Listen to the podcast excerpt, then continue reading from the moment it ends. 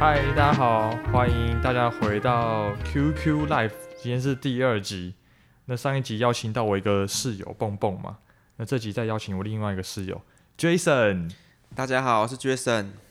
其实我也是刚才知道，原来 Jason 的名字有的有 Jason 这个绰号了。我要低调低调低调啊，Jason 他是我的大学同学嘛，就我们都是大气系。然后后来他就是不知道怎样进入环工领域。你要不要先讲一下为什么要进入环工领域？嗯、呃，会进入环工领域的主要原因是因为我研究所的时候，我比较是属于做空气污染方面的一些研究。那出社会之后，那时候我是有去考那个大气的高考。但是因为很不幸的没有考上，那我就想说我可以做什么？那想说既然我大学是做比较跟空屋有关的，那我就找环工领域好。那顺其自然就进入了环保顾问公司。我在开始前，我先介绍一下 Jason 的人设背景。他他很有趣的两个两个点哦。第一个就是说，他其实在国三机车的时候就是人生巅峰。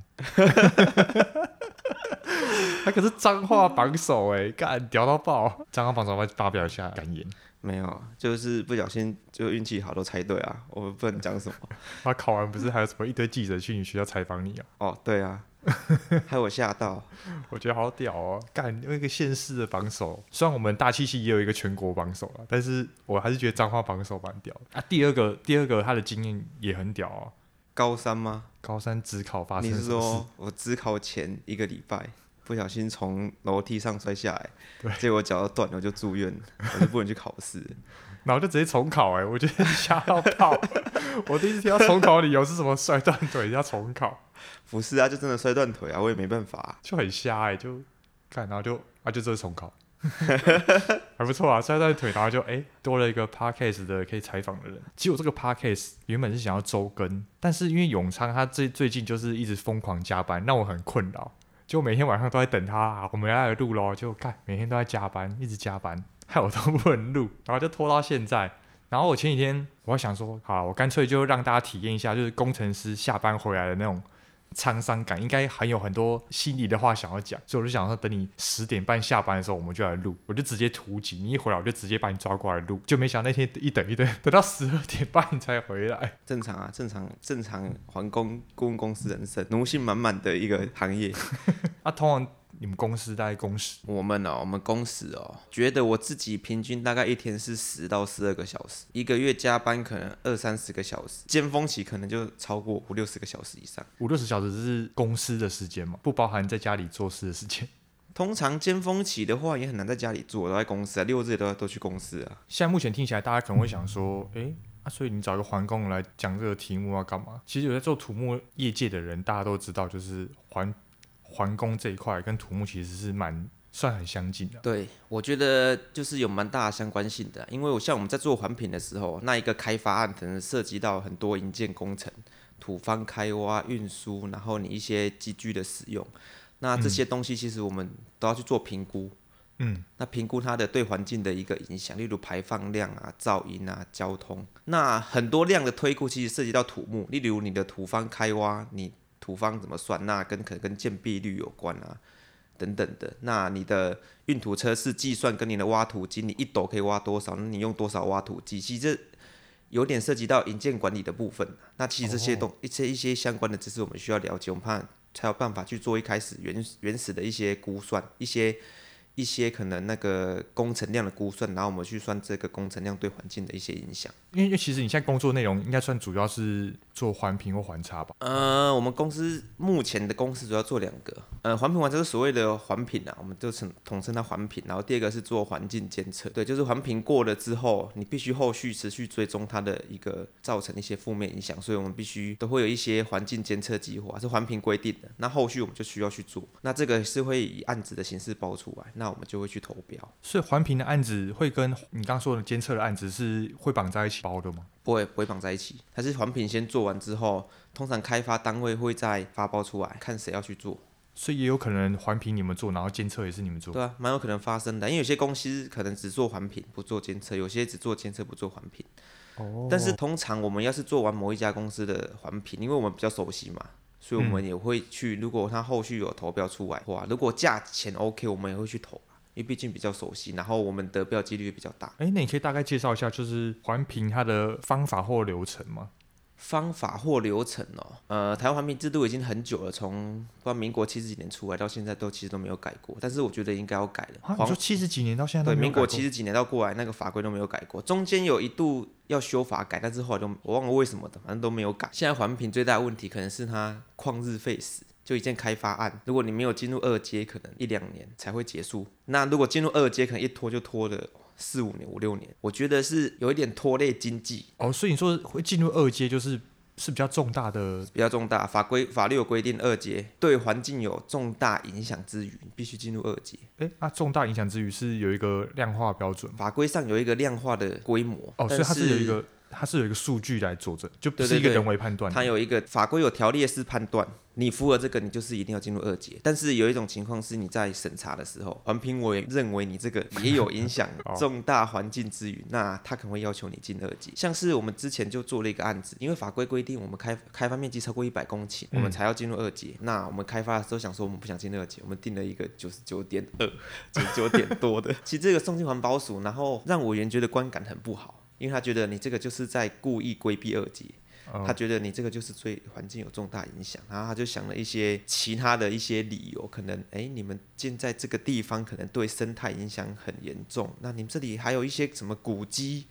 这个对环境有重大影响，那你们应该进入二阶。虽然说我们没有超过一百，那他觉得你在规避，你在规避这个法规，所以你应该进入二阶。哎，所以刚总结说就是比较简单的案子就是一阶嘛。然后稍微大一点，案就变二级。应该说我们环评有分为很很多不同形式。第一个是环评，一开始开发都要做环评啦。环评通过之后，你要再变更嘛，因为可能环评那时候通过可能是十年前的，你已经不符合现在的情况了。那变更的规模如果没有很大，你可以以环差、环境影响差异分析的形式去做。再来就是你的开发行为再更小一点，你可能可以对照表的形式。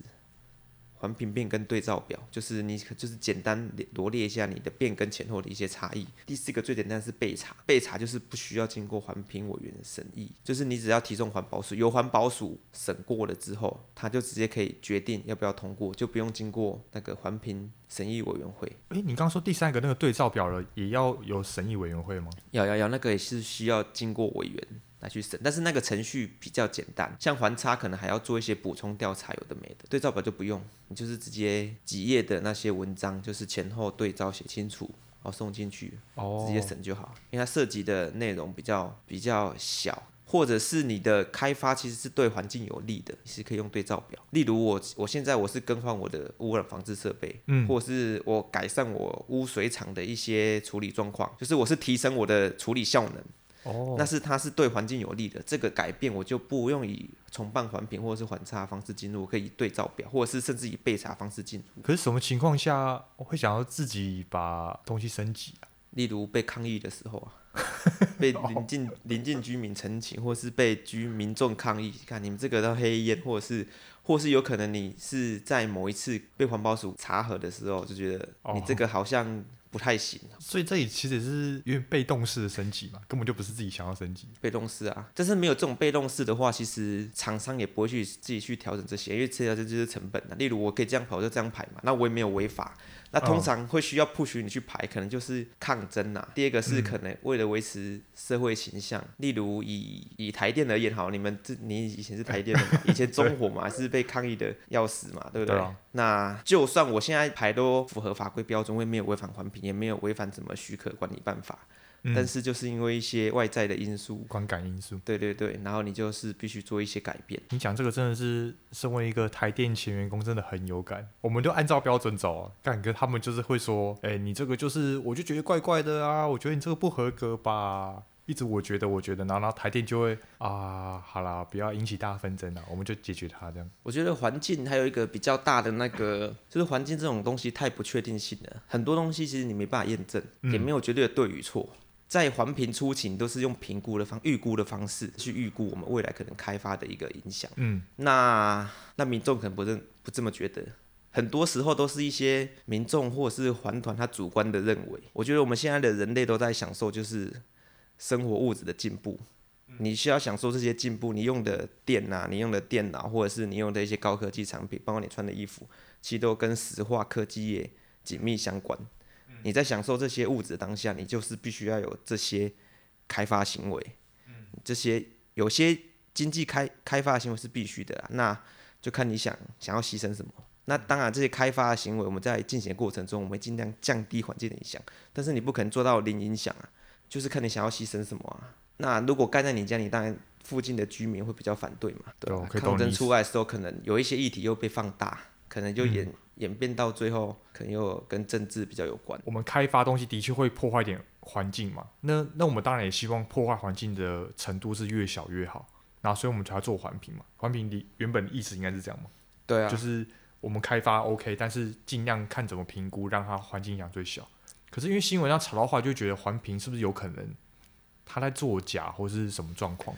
所以我想问说，就是到底这个环评是我们真的真的是有想要让环境影响降低吗？就是原本的初衷吗？还是其实现在已经流于形式上？像顾问公司接环评案嘛，那环评案通常就是由开发单位，假设台电或者是科学园区他们。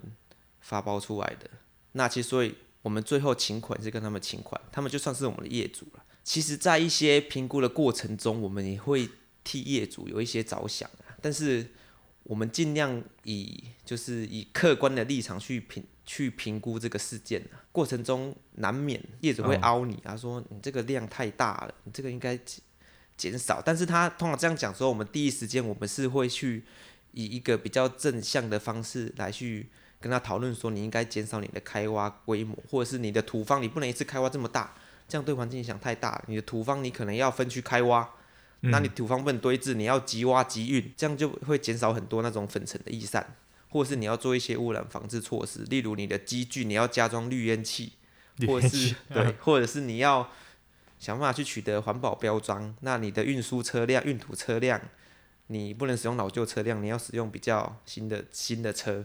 这样子，我们在评估上，我们可以合理的帮你降低这些排放量，或是一些影响。嗯。那可能附近如果有一些生态生态问题的话，那你可能要做一些生态保护措施。嗯，对，例如一些生态廊道啊之类的，那来去多一点对环境友善的一些设施的话，也许就是尽量减低对环境的影响。那后续审查对在委员或民众的观感上会比较好。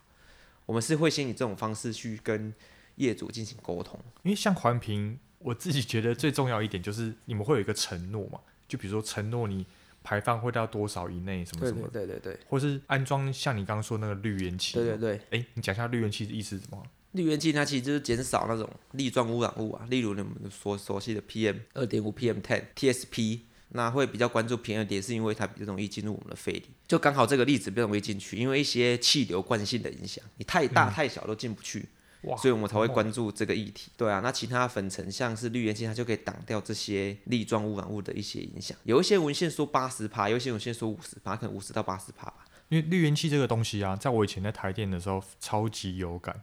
当时我们那个案子，我们是一个大潭的环差啦，然后环差他好像承诺说。我刚好特地把那个把那个契约找出来啊，他就第一条是说，我们施工机具要符合柴油车第四级环保标准，不然就是第三级环保标准要加滤烟器。第四级它的概念大概就是反正就是很新的车，忘记民国几年后出产的车，所以你民国几年以前的车就是什么第三级或第二级或第一级。你想也知道，现场的那些施工厂商啊，他们那些机具一定都是什么十年前一直用用用到现在。他不可能每年每五年换一台新车，每五年换一台新车，根本就没有那么有钱。然后结果我们我们厂商去问滤烟器价格哦，他发现一个要三十万，然后他就觉得，干，到底是三小，我买一台怪手大概两百万，滤烟器就要三十万。他说，那我买滤烟器装上去，那我到底还要赚什么东西？所以环境还有一个比较比较令人诟病的地方，就是开发商或厂商他会去评估，我是直接违反被你罚比较赚，还是真的去做改善？像是有一些有一些科技厂，我听说就是他们都是以制程为主，环保先放到最后，反正制程绝对不能出错。你你因为排一堆废水出去让他违法，一次五十万就让他罚，你制程一停就损失几千万。对啊，所以环保就是有这种疑虑在，就是厂商会去评估我到底是做这些改善去办环差，然后有的没的跑一堆比较划算。嗯，还是我直接让你罚。当时我们厂商后面也在算这东西，他就觉得哇，绿烟漆一个三十万，哦，每个怪手都要装绿烟漆，这样算一算，哇，就是好几百万。然后我记得那个罚款忘记多少钱了，我记得也很贵，但是他们算一算发现，好像只是给他罚比较便宜。但是被罚就是会有一种有损社会形象，就是你公司形象比较差。但小公司、中小公司可能不太 care，但大公司可能就比较 care。其实这样有点不利于这些厂商去投这些表啊，就是你最后发现，因为一堆承诺嘛，一堆事情，成本很多，然后业主给你的钱又这么多，发报出去，然后通常是评估可以的才会来投嘛。通常就是大公司比较有钱的才会过来做。而且这个环境的那种议题算是比较新一点的。我们那种土木传统厂商啊，他一开始其实没有概念说这个环境的，就是比如装滤烟器啊这样环境承诺到底成本大概多少钱，所以他们一开始没有估到这个钱，或者是台电这边根本就没有把这个钱编列进去之类的。对，有可能因为环评承诺可能很杂。对啊太多了。也许那个发报单位一些不是环保单位，他可能是引荐单位之类的，那他可能不太知道环评到底承诺了什么，也许有一些成本都没有顾进去。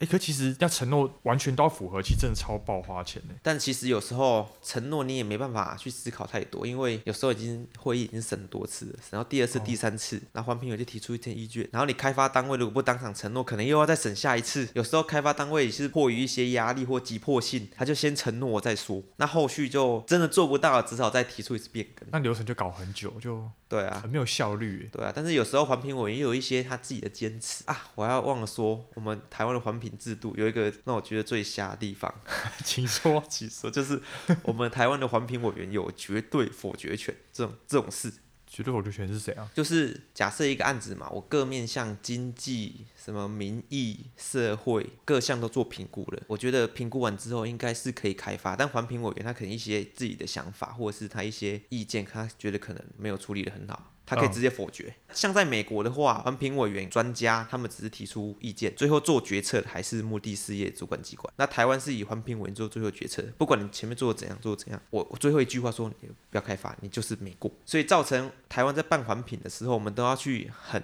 就是那个委员的意见，我们要让他感受到满满的诚意。你也不可以直接就是回答就说乱问什么的，不行，都不能这样回答，你就要先赞同他的意见，然后尽量去符合他的要求。然后还有一种就是。因为我们环评会就是我们要做很多补充调查嘛，那补充调查我们可能就会找一些可能做雾化检测或做生态一些公司，那其实环评委员他们。都有一些一些站边的一些情况，站边是指站边就是他可能比较喜欢某一家公司，对，然后另外一些委员比较喜欢某一家厂商，等他有些厂商他可能做的不错，但是没有委员喜欢他这家厂商，所以我们在找的时候就会就会有这种考量，对对。都，有这种考量，哦，对对对对对，有一种情况啊，我行政院长啊，我说我要做这个开发，结果送到我下面的机关环保署，我环保署把它否决了，哎，其实我真的觉得这个超奇怪的，就是环。环保署是行政院隶属的机关，就行政院说我要盖，然后下面的人环保署说不行盖，环保署冲到环保署查查之后把它否决了。对，我就觉得环保这个是，如果要这样玩，是不是应该把它独立于行政院以外，上下关系就下可以否决上，超奇怪的。我觉得应该制度要改一下，或者是我觉得环评委不要那么多权利，他可能可以有一票的权利，但是他不要有最后完全否决权利。哎，那你刚刚说这个否决权啊，它是需要理由的吗？不需要，他可以他他不讲理由，他通常可以，他通常要否决你，他会讲一堆理由啦。但是他就是有这个权利，他就是可以做这个决定。但你有你有听过什么案例是，就真的有个公司环评做得很好，结果有个委员真的是否决这样吗？我听到比较多的，可能有当地民众抗议，本来这个开发行为也许时候甚甚至对环境是比较有利的，例如我我改善污染防治设备嘛。那这个应该是对环境有利的嘛？嗯，但是有一些当地民众或环团，他们想要发声，他们觉得这时候没有讲话就没有机会讲话，还要趁着你办这一次变更的时候，他提出一些其他意见，例如我可能是我这次办的是影响空气嘛，然后就有当地民众提出说，没有你的水也有问题，就是已经偏离了，对不对？然后环评委员就想一想，嗯。因为他是做决策的嘛，他说他要承受很大压力，他才有办法说你这些环团跟民众提出来的东西跟变更没有关，我不想理你。他不会这样讲，他还是会去考量。他直接说没有关系，他可能会接受很多骂名，他可能是不想承受这样的一个压力，所以他就会去，还是会去符合民众，然后就说，哎，你这个都没有做，不行不行。最后这变成我们还要去搞这一块，就很麻烦，就一个简单的案子就会搞得越来越越来越多面向要去处理。那我还想问，就是既然这个委员他权力那么大，那不会有一些公司就想说啊，这个委员难搞，我就不要用这个委员，我我派我自己的习惯的委员。委员是环保署，基本上环保署都会发给各个委员。环评委员好像固定有两年换一次嘛，固定好像有十四个吧，还是几个？十四个，基本上十四个都会去啊，你不能叫他不去啊。啊，你说两年换一次，所以是就固定的人了有？那是两年换一批啊，但有可能会连任啊。啊，那一批比如说十四个人嘛，我就选啊，哎，开会是几个人？开会可以全到啊。啊，是哦。你要通知他们啊，你不能不通知他。他不是说，比如说十四取五之类的哦？没有，不是。通常我记得都会全到啊，十四个就全到。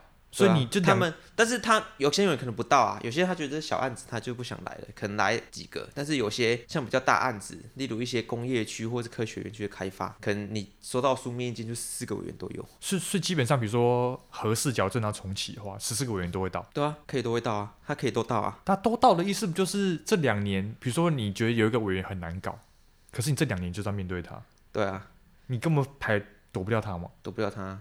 啊，是哦，我以为是比如说十四取五，然后随机委员这样。没有没有没有。所以假如有一个委员，他从头到尾都看你不爽，他就直接否决你两年，你永远不用开发。但是因为十四个嘛，你可以争取多数同意。哦，他是多数决。他们他们通常我们审完之后，应该说他也不是说一个否决就整个案子否决，他是整体委员会给出一个意见，那他们可能会进行。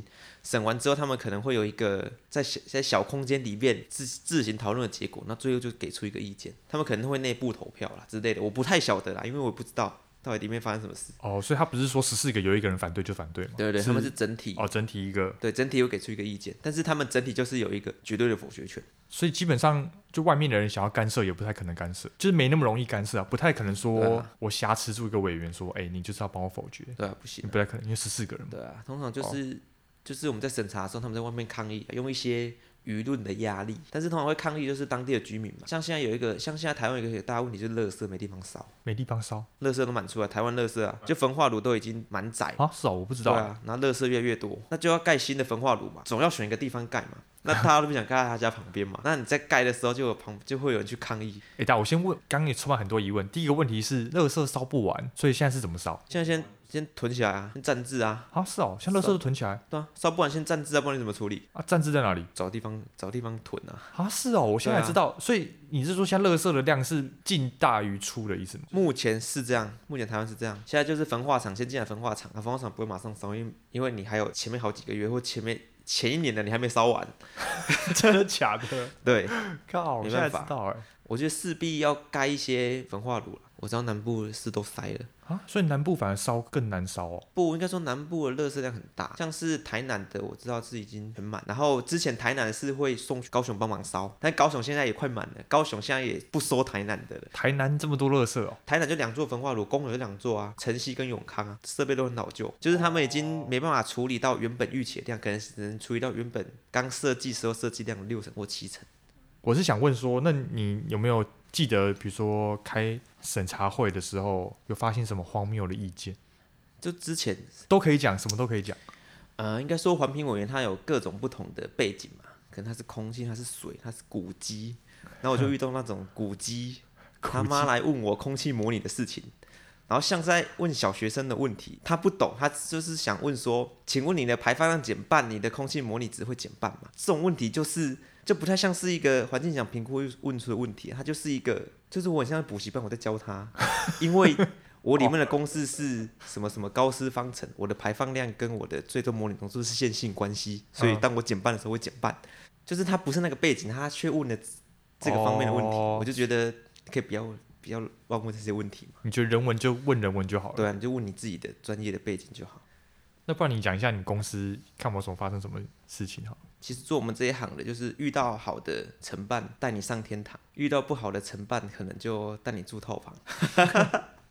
就是其实我们这个行业好不好做，是很看业主。然后有一些很难搞、不讲理的业主，还有一些很奇葩的业主。例如很奇葩业主嘛，就是她是一个中年女性，然后她希望，然后我们有时候会出去现场查核或是现看嘛，会跟他一起去。然后他就很希望去的都是一些帅哥。小鲜肉，那、啊、你可以吗？你符合不行，我是肥宅，不行，他可能不喜欢。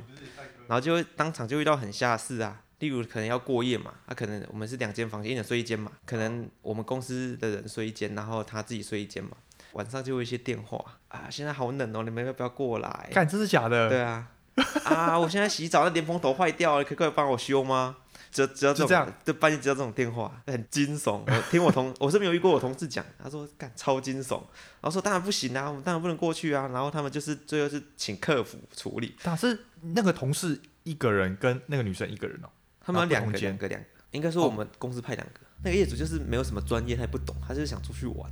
就是我们隔天可能跟一些生，我们隔天跟生态公司一起去做调查嘛，然后我们就观我们在观测那个水鸟，然后那业主在旁边叫，哎、欸，有鸟有 鸟，赶快拍它，然后鸟就飞走了，然后就被下包投诉说，以后可不可以不要带它来妨碍我们做调查？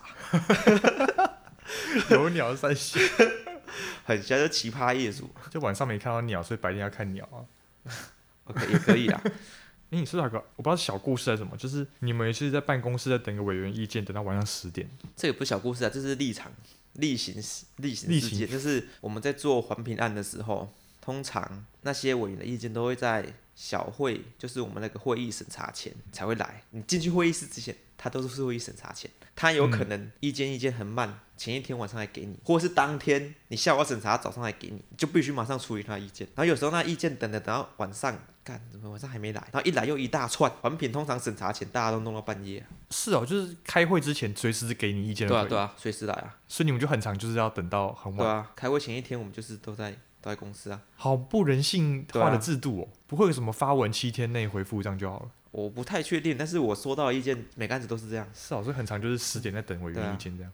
啊、有些有些委员真的比较好，他就是前提前一个礼拜就会给你，然后有些就是前一天给你，然后给你又一堆意见。然后一个大题里面有很多小题，这行业这行业累是心呐、啊，心很累啊，心很累啊，就是有很多问题也没办法解决啊。应该说这个行业没有绝对的对与错，只有大家协商要怎么要怎么去应对。诶，可是像国外美国那种，他们的环评有没有一种比较量化一点的标准？就不要说一直在协商这样。有啊，他们他们其实比我们还要有一个标准，我们台湾就是没有一个没有一个标准啊。也许法规定的只是参考，你就是要加严。法规法规有定一些标准嘛，然后审查就说不行，就是环评就大用喊的，知道吗？那就看开发单位要不要承诺啊，你不承诺再审一次。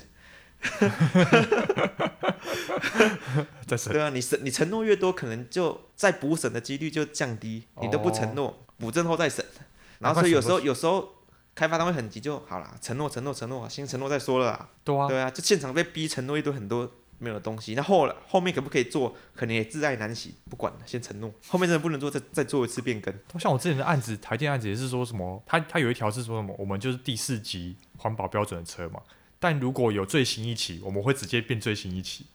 我心想，干，现在都不知道，就是现在第六期啊，怎么可能变第六期？啊，他承诺就是这样，我们承诺就是这样写，就是说什么如果有罪行一起，我们就符合罪行一起。然后觉得干这样怎么可能？一百一十年之后是第六期，那全部都要换第六期哦。对啊，我们我们当时条约就有这个霸王条款，我就觉得干这啥小条款啊，很瞎啊，真的。我们这个节目进入尾声嘛，那你觉得你二零二二年嘛，还会还会继续待在这个公司吗？应该目前，我觉得因为这个行业，这个行业我已经待三家公司了，我觉得再离职或者是换行业了。我、哦、要么换行业，要么就继续待下去。对啊，因为这家公司我觉得算在业界，台湾业界已经是不管是薪水、环境，都让我觉得是最 top 的了。地段。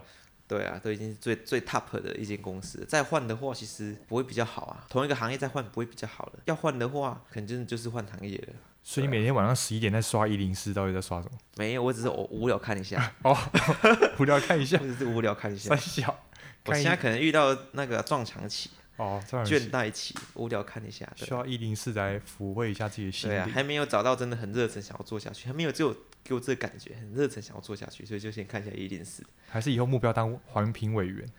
环评也不好做啊，他们也没有没有好做吧？我觉得啦。那当当那当什么？环境稽查大队？呃，没有，就环保这个东西都不好做。哦，是因为环保就是太多民粹。